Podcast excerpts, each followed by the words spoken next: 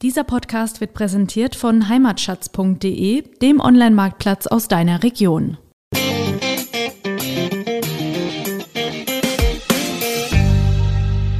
Was hat ein Wein mit Geranien zu tun? Ja. Das funktioniert auch allerdings, wenn Wein nach Geranien riecht, dann sollte man ihn besser ins Blumenbeet gießen als trinken. Okay. In der Tat.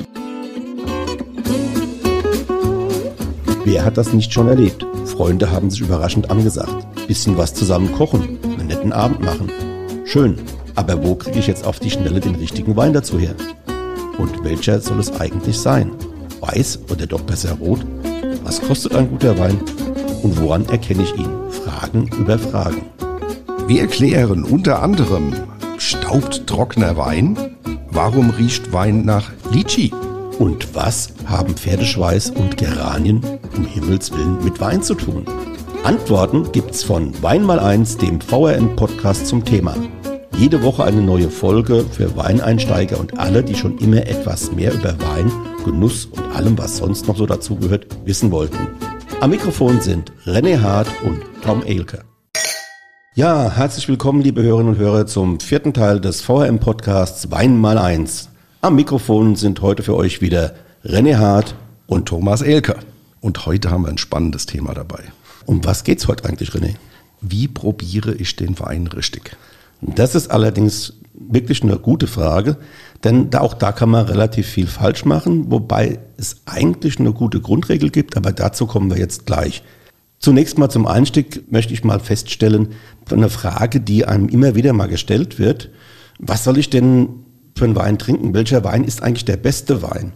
Und da gibt es eigentlich nur einen ganz einfachen Satz als Antwort, der beste Wein ist der, der einem schmeckt. Damit ist eigentlich alles gesagt. Ja, fast alles, das stimmt. Ich zitiere mal unseren alten Goethe, weil der war ja auch Schnudedunker, muss man sagen, wie in Rheinhessen, ja. Ja, und in Frankfurt sagt man das bestimmt auch. Ja, ja, in Frankfurt sagt man das auf alle Fälle. Der sagte, das Leben ist zu kurz, um schlechte Weine zu trinken. Und da muss ich ihm vollkommen recht geben, wobei ich mir überlege, zu der Zeit, als Goethe gelebt hat, gab es wahrscheinlich schon noch ganz schön viel schlechten Wein.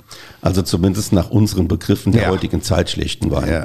Mit Blick auf meinen ersten Satz, der beste Wein ist der, der einem schmeckt. Das heißt, wenn man nicht tiefer in die Weinwelt einsteigen will, sondern nur nach einem genießbaren Wein zum Essen, für den Kaminabend oder die Terrasse sucht, Haken dran, fertig.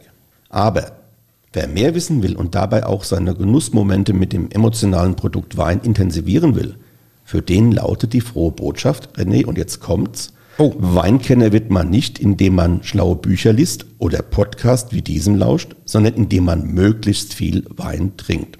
Damit ich jetzt nicht falsch verstanden werde. Es geht nicht darum, jeden Abend drei, vier Flaschen Wein äh, zu trinken. Gemeint ist vielmehr Häufigkeit und Vielfalt. Und es geht auch um die Intensität des Genusses, das bewusste Wahrnehmen von Aromen und Geschmacksnuancen. Sich darauf einzulassen ist ebenso spannend wie Freude spenden. Das macht wirklich Spaß. Aber der Reihe nach. René, was ist denn Wein eigentlich für ein Stoff? Ja, Wein ist eigentlich erstmal alkoholisches Getränk und äh, aus chemischer Sicht wahrscheinlich ein Gemisch beziehungsweise aus einer Lösung verschiedener chemischer Substanzen, um es mal jetzt ein bisschen wissenschaftlich zu machen in veränderlichen Zusammensetzungen natürlich. Ja. Wollte man Wein allein darauf reduzieren, äh, könnte man genauso gut zu seiner Partnerin oder seinem Partner sagen, du Wirbeltier. Ja, mhm. Aber ähm, wenn wir bei der Chemie bleiben, also Wein besteht so rund 80 bis 85 Prozent aus Wasser. Zweitgrößter Bestandteil ist natürlich Alkohol, also Ethanol und Glycerin, der bei der Vergärung des Mostes entsteht. Das wissen wir ja. Und da ist der Zuckeranteil halt auch entscheidend. Je mehr Zucker die Beere hat, desto mehr Alkohol hat der Wein. Vorausgesetzt, er gärt natürlich völlig durch und bleibt nicht in der Gärphase stecken, beziehungsweise bricht die Gärung ab. Wobei viele Winzer, wir haben ja auch jemanden im Ort, mhm. wir kommen ja aus Nierstein, viele Winzer praktizieren das ja nachgerade. Das heißt, sie gehen eher hin und sagen, Stichwort Kabinett, sehr trendy momentan, frühe Lese, die Weine haben trotzdem sehr viel Extrakt, produzieren dann wenig Alkohol Physiologische Reife ist auf jeden Fall gegeben, aber es bleibt so das Fitzelsche Restzucker, das Feinherbe. Mhm. Die haben meistens so 8% Alkohol und also wir machen die unwahrscheinlich Spaß. Ja, also ich muss sagen, dieses süße Schwänzchen, wie man es dann auch sagt, das dann im Mund, auf der Zunge, am Gaumen bleibt, das ist schon eine, eine tolle Geschichte, macht vor allen Dingen ein gutes Mundgefühl, aber zum Thema Mundgefühl kommen wir gleich noch. Bleiben wir erstmal noch ein bisschen beim Zucker, denn der ist natürlich auch im Wein. Man spricht hier von Restzucker, der bei der Gärung nicht in Alkohol und Kohlensäure umgewandelt wurde. Zucker findet man im Wein in Form von Glucose und Fructose. Der Restzuckergehalt kann von 0 bis ja, ja. weit über 200 Gramm gehen. Ja, und ich sage jetzt mal bei diesen edelsüßen Spitzen wie im Eiswein, da sind sogar auch schon mal die 300 Gramm. Ja, drin. ja, das ist schon eine Bombe. Also für mich äh, ist das ein Geschmacksträger als erstes Mal, ja, beim, äh, neben dem Alkohol logischerweise. Und ich vergleiche das immer so ein bisschen mit dem Stück Butter, was man so äh, zur Soße zum Schluss äh, hinzugibt. Das wirkt harmonisch, das rundet ab. Genauso ist es beim Wein halt mit Zucker. Ja. Was ist noch im Wein? Im Wein ist natürlich auch Säure. Die Säure gibt es im Wein ebenfalls in verschiedener Form. Vor allem Äpfelsäure, Weinsäure, Zitronensäure und Milchsäure. Manche Weine machen eine zweite Gärung durch, die aber streng genommen eigentlich gar keine ist. Diese malolaktische Gärung ist auch unter BSA, also biologischer Säureabbau, bekannt. Und dabei wird eben die prägnant spitze Äpfelsäure in die mildere und auch bekömmlichere Milchsäure umgewandelt. Gestartet wird der BSA meist durch Zusatz bestimmter Bakterien. Beim Rotwein und vor allem beim Barrikwein ist der BSA, wie wir beide wissen, Standard. Wein mit moderater Säure sind Rotweine, bei den Weißweinen Burgunder, Silvaner, Gewürztraminer und auch Scheu. Weine mit prägnanter Säure sind auf jeden Fall der Riesling mm. und auch der Sauvignon Blanc. Meine eigene Erfahrung möchte ich dazu jetzt auch mal so ein bisschen einbringen. Ähm, also ich laboriere schon seit längerer Zeit an einer Magenentzündung, die ärgert mich ziemlich. Und ich vertrage im Moment nur so restsüße, säurearme Weine. Am allerbesten aber Rotweine und da mutmaße ich einfach wegen Milchsäure, also wegen BSA, dass die einfach verträglicher ist. Ja, wobei ich sage, in einem gesunden Magen herrschen eigentlich ganz ähnliche Säureverhältnisse wie bei einem Wein, sodass das eigentlich die Verdauung nicht stört. Aber wenn man da so ein bisschen vorgeschädigt will ich nicht sagen, aber wenn man da so ein bisschen die Neigung dazu hat, da muss man schon so ein bisschen vorsichtig sein und vielleicht tatsächlich auf die Weine zurückgreifen, die eher moderat von der Säure sind. Mhm. Ja, René, was ist eigentlich noch im Wein drin? Äh, Farbstoff, mhm. kennen wir ja. Aromen ist ja das, was uns immer so viel Spaß macht. Gerbstoff, Rotwein kennt man das ja, ja. aber bei den Orange oder Weinen, die also längere Zeit auf der Schale sind, haben wir die das, roten wäre voll. Ja. ja. Dann haben wir ein paar chemische Bezeichnungen, äh, Phenole, Ester, Pyrazine oder die viel zitierten Tannine ja, die sind ja im Rotwein vor allem drin, ja. Richtig. Ja, und Pyrazine zum Beispiel sorgen für die würzig-pfeffrige Note. Das kennen wir ja ähm, vom Sauvignon Blanc oder vom Cabernet Sauvignon. Ja, und schließlich gibt es auch noch ein paar Minerale. Kalium, äh, Phosphor, jetzt muss ich mal überlegen, Calcium, Magnesium, äh, Natrium. Mhm. Die können auch miteinander reagieren. Also wenn Kalium und Calcium das mit der Weinsäure tun, dann entsteht äh, das kennen wir ja manchmal, dieser Weinstein. Also es flockt aus und bleibt mhm. am Boden. Es bestehen aus schwer lösliche Salze der Weinsäure, im Wesentlichen aus Kaliumhydrogentatat und Calciumtatat. Also das ist die Formel für Weinstein, ja, also diese Verbindung, ja. Ja, das ist jetzt so ein bisschen mal der, ja. chemische Exkurs. Wobei man aber nochmal sagen muss, Weinstein ist weder gesund noch schädlich und er ist auf jeden Fall kein äh, Mangel in der Qualität. Ja, und da ist aber auch umgekehrt auch kein Qualitätsmerkmal, weil nämlich früher wurde dann, ja, ja. gab es dieses, dieses, diese Stammtischparole, oh, Weinstein, das muss ein guter Wein sein, ja, der, ist ja, gehalf, der ist sehr mineralisch, da, da fallen, da, da flocken jetzt die Minerale aus, das ist ein sehr, sehr extraktreicher Wein. Nein, so ist es nicht. Das ist einfach eben eine chemische Reaktion. Das sind Kristalle, die sich eben am, am Flaschenboden absetzen und die sind weder gut noch schlecht. Die sind weder gesundheitsschädlich noch gesundheitsfördernd. Ja, wobei das heute ja immer weniger vorkommt, weil äh, Schönung, das ist ja so das Thema. Also die, mhm. die Winzer haben eine Möglichkeit, dem so ein bisschen vorzubeugen und das auch bei der Weinbereitung zu begleiten, dass es also zu diesen Ausfällen gar nicht mehr kommt. Aber wie gesagt, ja. Mhm. So, das war jetzt eine Menge Chemie und ein paar Fakten. Aber eigentlich geht es uns ja heute auch so ein bisschen um den Genuss. Ja, vor allem um den Genuss. Um den geht es beim Wein eigentlich immer.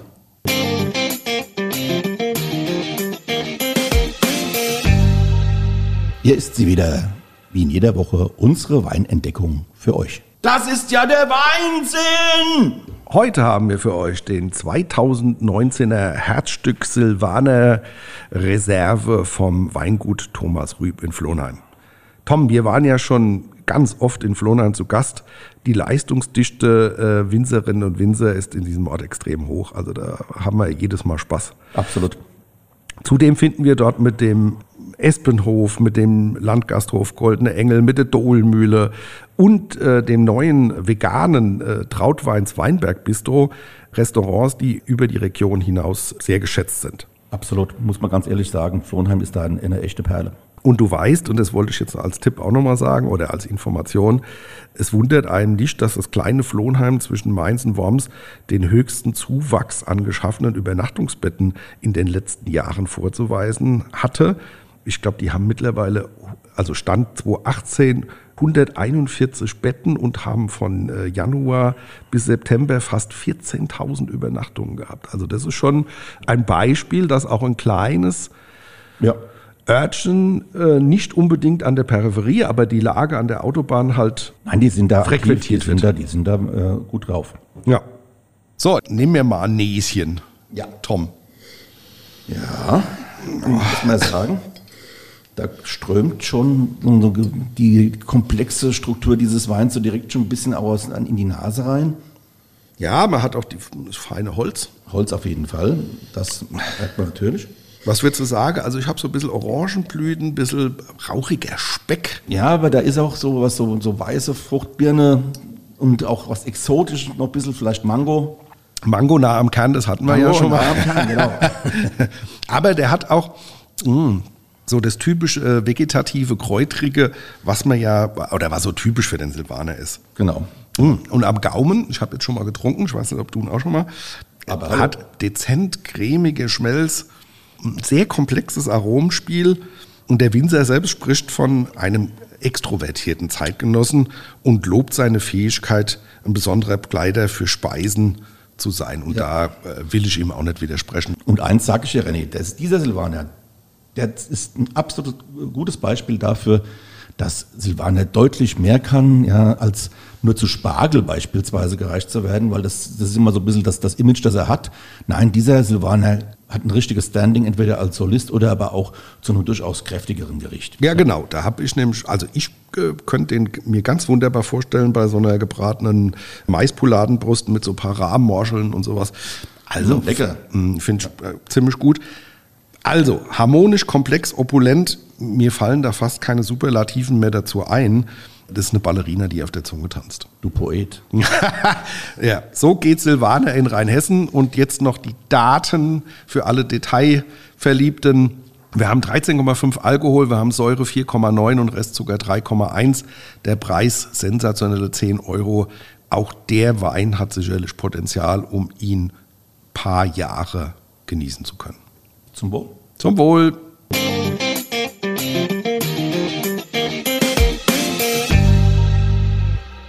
Also wie probiert man Wein? Da hat sich eigentlich seit den Römern nicht viel geändert. Ja, also es gibt eigentlich eine ganz klare Formel seit der Römerzeit. Color, Odor, Sapor. Also mhm. Farbe, Geruch und Geschmack. Das sind die drei wesentlichen Komponenten, mit denen man an das Probieren eines Weins rangeht. Und führt man das bewusst durch, beschreibt, was man sieht, riecht und schmeckt, kann man auch sagen, warum einem ein Wein schmeckt oder eben nicht. Ja.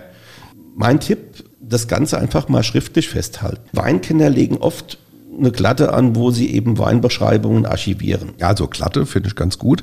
Ich habe mal am Anfang meiner Weinleidenschaft ein Kellerbuch geschenkt bekommen. Also da konnte mhm. man eintragen, was habe ich bekommen, was für ein Jahrgang und, und, und. Man konnte aber auch dann äh, dazu schreiben, was ist mir aufgefallen, mit wem habe ich das getrunken. Mhm. Und ähm, also ich finde das eigentlich auch ein ganz schönes Geschenk, weil dann kann man über Jahre mal nachvollziehen, was man schon alles auf der Zunge hatte und mit wem man es äh, tatsächlich genossen hat. Ja, und wenn man so in die Jahre kommt, wie wir beiden, ja, ja, ja. ja, muss man schon mal der, der, der Ehrlichkeit sagen, dann vergisst man ja auch so manches. Ja, und äh, es ist schon ganz gut, weil nämlich bei dem Wein probieren und auch auf dem Weg zum Weinkennertum ist halt einfach auch die Erinnerung an Geruch, an Geschmack und so weiter ganz wichtig. Das Kennertum, das habe ich eben schon gesagt, das ist so ein analytisches Wiedererkennen von Geruchsaroma und Geschmacksmustern. Und der Profi speichert die in seinem sensorischen Gedächtnis ab. Ja. Das heißt, der weiß einfach, wenn ich einen Wein trinke, dann weiß man, okay, ach, das ist jetzt hier dieses Schwefelgeschichte, die da so ein bisschen schwefelig riecht, Feuersteinaroma oder so, ja. Habe ich schon mal getrunken, weiß ich, kommt äh, von dem und dem Gestein her. Und dann kann man einfach auch sagen, wenn man dieses Vergleichsmuster abgespeichert hat, aha, dieser Wein schmeckt so und so und das ist da drin. Allerdings muss man dazu sagen, das braucht halt schon Jahre, wenn nicht Jahrzehnte. Und für den Laien heißt die Botschaft, trinken, trinken, trinken und dabei riechen, schmecken und benennen. Und das am allerbesten in Gesellschaft, weil da macht es besonders viel Spaß. Ja, das stimmt. Und ich kann auch immer nur wieder sagen, also probieren, probieren, probieren. Es gibt ja einen Contest äh, hier im Landkreis Mainz-Bingen, beste Weinnase. Das hat äh, der ehemalige Landrat Schick noch eingeführt ganz tolles Event gibt es jetzt fast schon über ein Jahrzehnt, glaube ich. Kenn sogar einen, ich kenne sogar einen Preisträger persönlich. Ja, ja. Also beim ersten oder zweiten Mal war ich da ganz vorne auf dem Treppchen mit dabei. Also nicht ganz vorne, sondern nochmal um sensorische Erinnerung. Ich hatte so ein bisschen Glück, weil äh, eine Frage war Riesling Terroir und da war von Toni Joost einer dabei aus dem Mittelrhein. Ach, ach ja. Äh, genau. Und das, äh, da konnte ich mich äh, gut dran erinnern, weil ich erst drei Tage vorher im Weingut war und habe die Weine probiert und die haben im Mittelrhein halt eine sehr sortentypische Terroirnote mhm. ähm, und das hat mir den zweiten Platz gerettet. Alle dann. Schön, ja. Ähm, Color ist so das erste. Farbe, klar. Farbe. Das heißt, äh, ich sage es jetzt einfach mal so, ein guter Wein sieht auch gut aus. Ja, Wie wir. Ja, eben, natürlich. Das heißt, wenn man jetzt ins Glas guckt und das Glas gegen das Licht hält, ist der Wein klar. Im Idealfall funkelt er so richtig lebendig. Trübe Weine sind in aller Regel auch trübe Tassen. Ja, da muss ich kurz einhaken. Wir wissen ja, Thema Naturwein, unfiltriert. Ja. Da wäre ich vorsichtig, Thomas, weil. Äh Nein, das ist, äh, ich rede jetzt von dem Normalfall oder dem, dem, dem Standardfall. Natürlich gibt es mittlerweile ganz viele Winzer, die ihre Weine nicht filtrieren, die unfiltrierte Weine äh, auf den Markt bringen. Das hat auch seinen Grund und auch seine Vorteile. Und diese Weine sind natürlich dann eben nicht klar, aber das sind Spezialitäten. Nische. Wir, das ist hatten eine Nische. wir ja gestern schon mal. Genau, das ist eine Nische. Meistens Tafelweine. Ja, bei, bei der, die Regel ist, sagen wir mal, bei weißen Weinen, er sollte schon klare sein. Ja. Man sollte durchschauen können. Schaut man dann ins Glas, dann spielt auch so ein bisschen die Farbtiefe eine Rolle. Das heißt also, leichte Weiß- oder Rotweine haben meist eine wässrig blasse Farbe. Funkelt es allerdings im Glas so tiefrot oder goldgelb, dann ist das schon ein Hinweis auf einen extraktreichen, kräftigen Wein, der besondere Geschmackserlebnisse dann aber auch bieten kann. Also der Farbton, das äh, ist tatsächlich so, der verrät meistens schon so ein bisschen was über Reife und Alter. Gibt es auch eine Faustformel, je dunkler ein Weißwein und je intensiver so braune Reflexe, das sieht man meistens so neben, da sagt man auch so ein bisschen Wasserrand. Bei einem Rotwein, desto gereifter und älter sind die. Das heißt, kein junger Wilder mit überbordender Frucht, sondern ein gereifter Grand Seigneur, der die Fülle eines reichen Lebens mit tertiären Aromen und Mineralik widerspiegelt. Das war jetzt ein schwerer Satz, aber ich muss sagen, er bringt es genau auf den Punkt. Ja. ja. Machen wir mal weiter mit Odor. Ja, also. Nicht, nicht nur das Auge, sondern auch die Nase trinkt mit.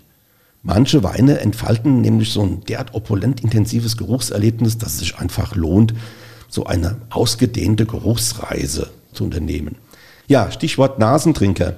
Da fällt mir beispielsweise der Bernd Kahn, langjähriger Geschäftsführer von Rheinhessen-Wein e.V. und langjähriger ehemaliger mittlerweile Sekretär der Weinbrüderschaft Rheinhessen ein. Der hat sich selbst mal als Nasentrinker bei einer Weinprobe, in der wir im kleinen Kreis zusammen waren, bezeichnet. Und das macht wirklich Spaß. Also wenn man gerade bei Bouquetweinen wie Scheu oder Sauvignon Blanc. Apropos Scheu, wir hatten mal das wunderbare Erlebnis, als er äh, im Alzheimer Museum ähm, diese Scheuprobe ja. äh, mit seinem Kollegen moderiert hat. Und da war ich auch absolut äh, begeistert. Äh, es ist ein Top-Sensoriker, ja. war ein wundervoller Abend. Also wenn man den Bernd Kern mal erleben kann, wie er probiert und wie er Weine beschreibt, das ist einfach ein Gedicht. Ja, das ist wirklich was ganz Besonderes, ja. Aber dann kommen wir jetzt mal äh, zur Action. Zum, zur Action ja. ja, wir machen mal die Action. Wie riecht man denn? Als erstes muss man natürlich seine Nase mal ins Glas halten, ohne vorher geschwenkt. Würde ich immer erst mal machen. Und dann wiederholt man das mit dem Schwenken. Also, also man lässt das Glas dem, so ein bisschen kreisen. Man lässt es kreisen und gibt dem ein bisschen Luft. Dadurch verstärkt sich meistens schon der Geruchseindruck. Und durch die kreisende Bewegung, die wir dabei ausführen, vermischt sich sozusagen der Sauerstoff der Luft mit dem Wein und dadurch werden Aromen, ja, äh, wie soll ich sagen, aufgeschlossen. Ja, und wie riecht nun ein guter Wein? Ja, das ist äh, gar nicht so einfach zu sagen. Er sollte auf jeden Fall einen angenehmen Geruch haben und nicht so irgendwas äh, Störendes dabei. Also keine störenden Elemente. Wenn es dann jetzt schon in Richtung faule Eier oder Geranien geht, dann stimmt sowieso etwas nicht. Ja.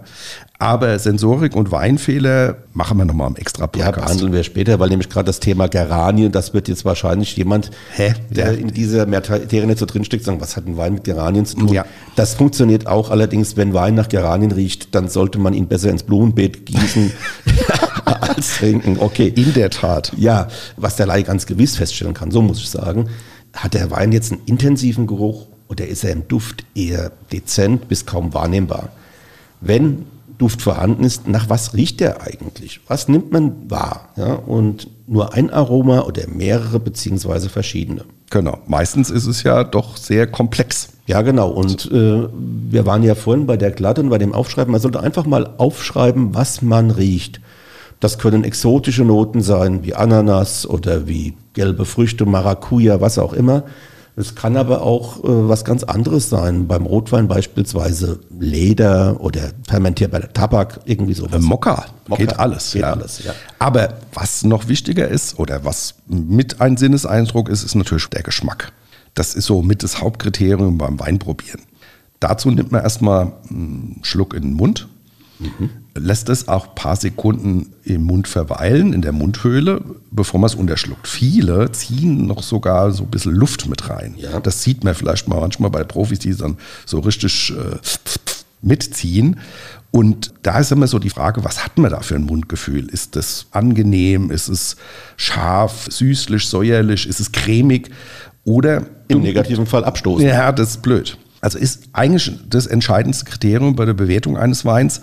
Ein Wein, der dem Genießer ein unangenehmes Mundgefühl beschert, wird ein Wein niemals zu seinem Favoriten erklären. Es muss nicht heißen, dass der Wein deswegen qualitativ schlecht ist. Also ich erinnere dich dran, äh, viele südamerikanische Weine haben immer so ein bisschen den oxidativen Ton. Das mhm. mag ich nicht, aber es gibt viele, die das ausgesprochen mögen. Absolut. Ja. Also mein Schwager beispielsweise, der mag unglaublich gern sehr tanninreiche Rotweine. Mhm. Ich bin bei Tannin eher so ein bisschen dezenter unterwegs. Genau. Aber das, das sind ja so persönliche. Genau. Ja, äh, selbst bei den hochkomplexen Rotweinen, also ich sage jetzt mal Bordeaux-Chateaus oder sowas, ja, die sind für einen Laien erstmal, besonders wenn sie jetzt noch nicht so lange auf der Flasche sind, wirklich kein Gaumenschmeichler da muss man so ein bisschen sich drauf einlassen. Die sind vielschichtig und da muss man schon so ein bisschen Ahnung haben, welche Klasse die vielleicht in drei, vier, fünf Jahren haben könnten. Das muss nicht immer so sein, aber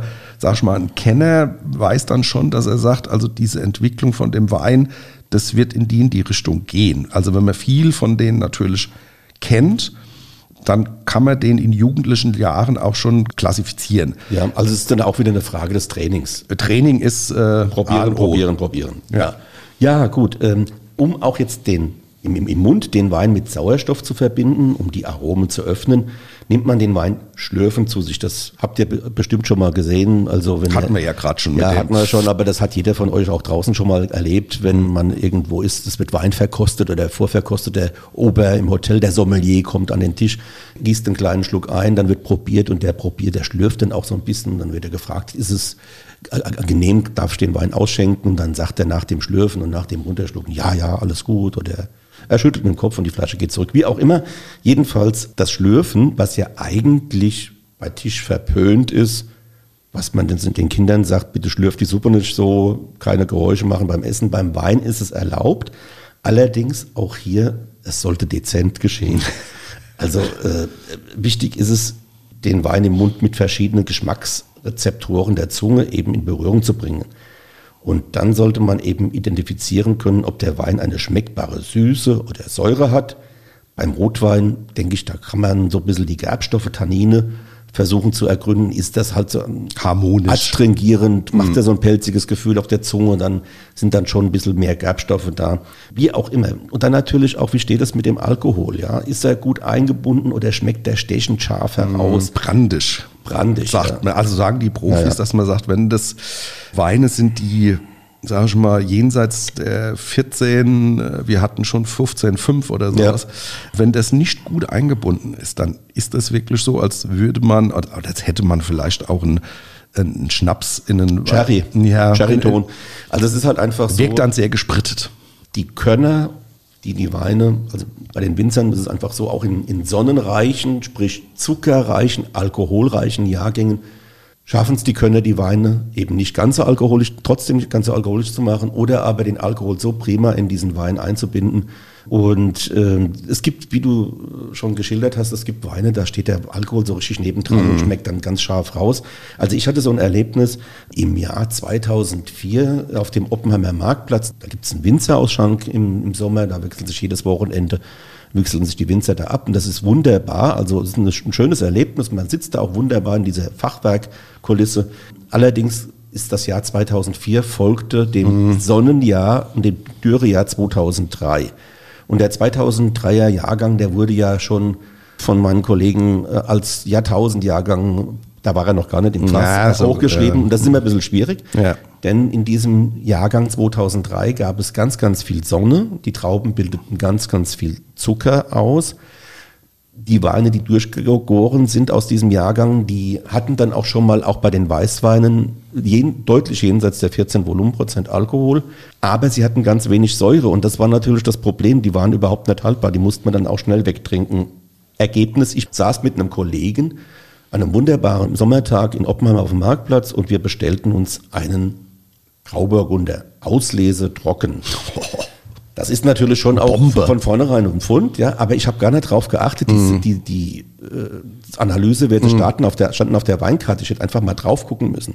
Dieser Wein hatte 15,5 Volumenprozent Alkohol mm.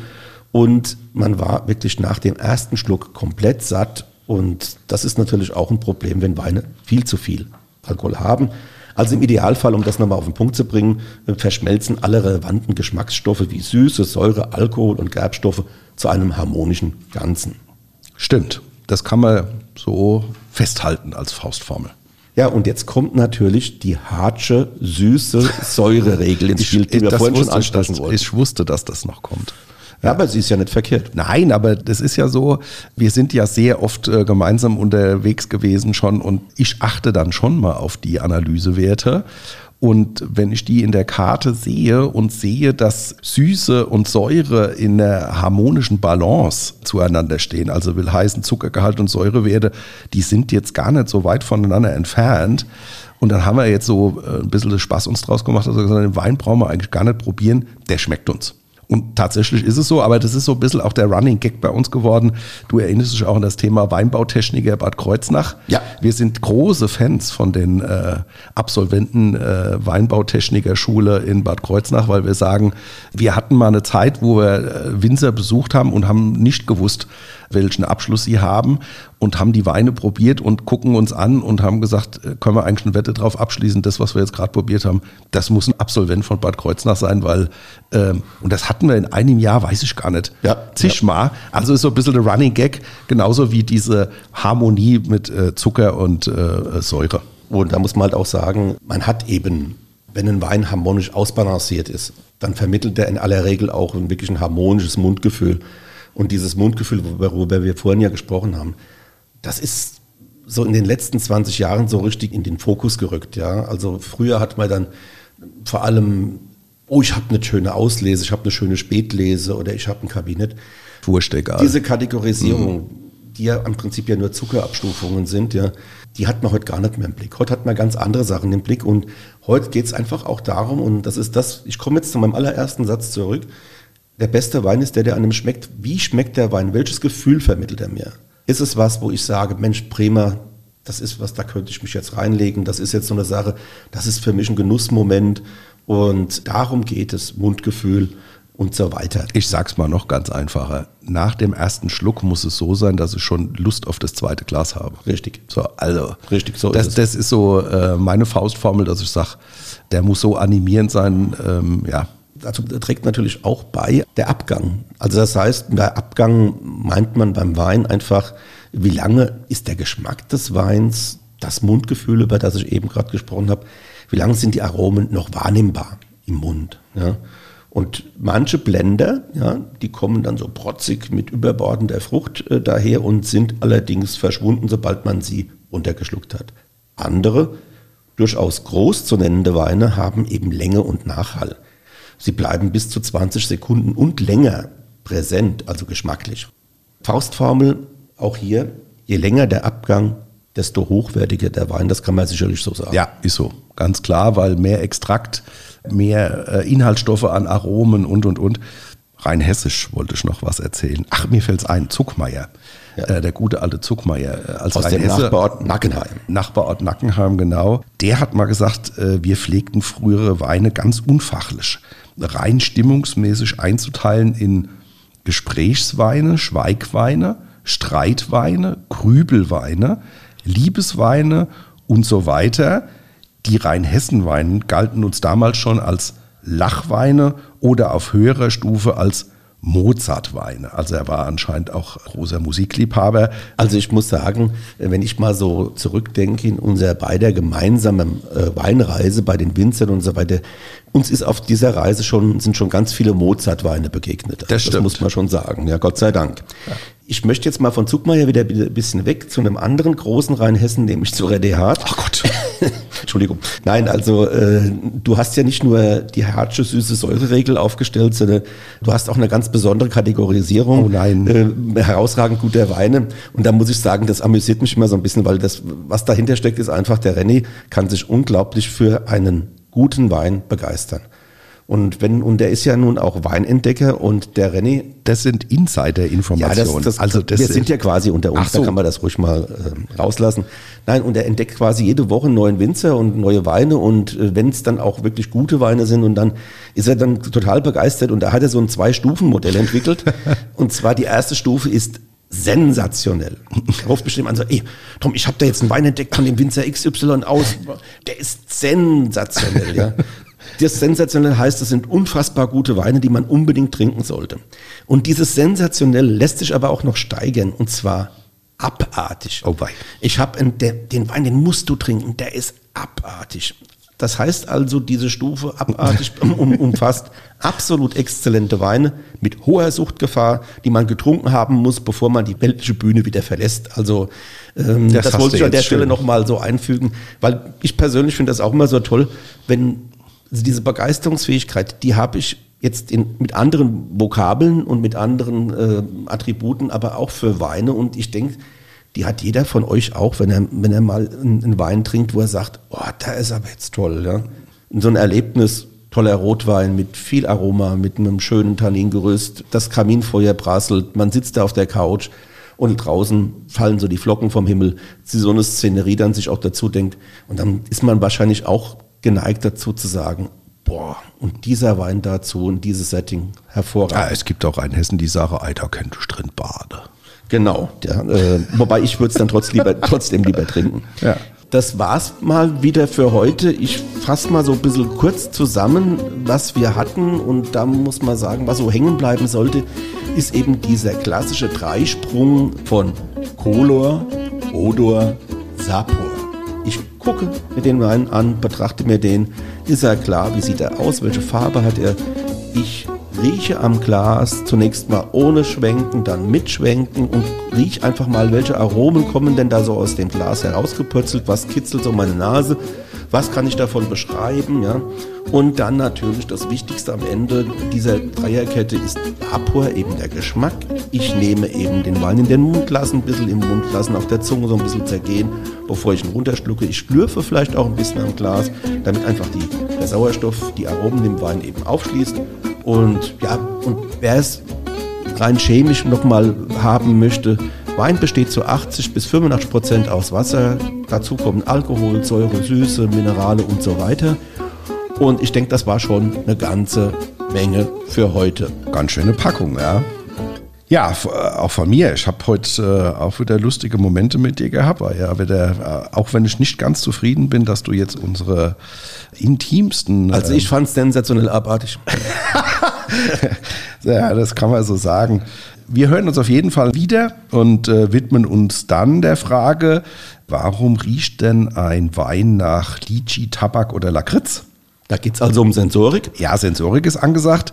Merkt euch schon mal den Satz Mango nah am Kern. Das wird Mango hart am Kern. Ja, das sagst du. Ich sage immer Mango nah am Egal, Kern. also Mango nah oder hart am Kern, darum wird es nächste Woche gehen. So, damit wären wir auch am Ende. René, du hast schon gesagt, wir hatten viel Spaß miteinander. Dann mach's gut, bis nächste Woche, René. Gute Tom. Das war die heutige Ausgabe vom Weinpodcast Wein mal eins der VAM. Jede Woche auf ein Glas Wein, spannende Themen rund um den Weingenuss und das kleine Einmaleins des Kultgetränks. Mit den beiden Gastgebern Thomas Ehlke, VRM-Reporter, Buchautor und Weinjournalist und René Hart, Weinentdecker, Veranstalter von Kulturevents und Qualitätsweinprüfer der Landwirtschaftskammer Rheinland-Pfalz. Ihr wollt noch mehr spannende Geschichten, Reportagen und News aus eurer Region? Dann probiert doch einfach mal unser Plus-Angebot aus. Einfach reinklicken unter vam-abo.de slash podcast. Ein Angebot der VRM.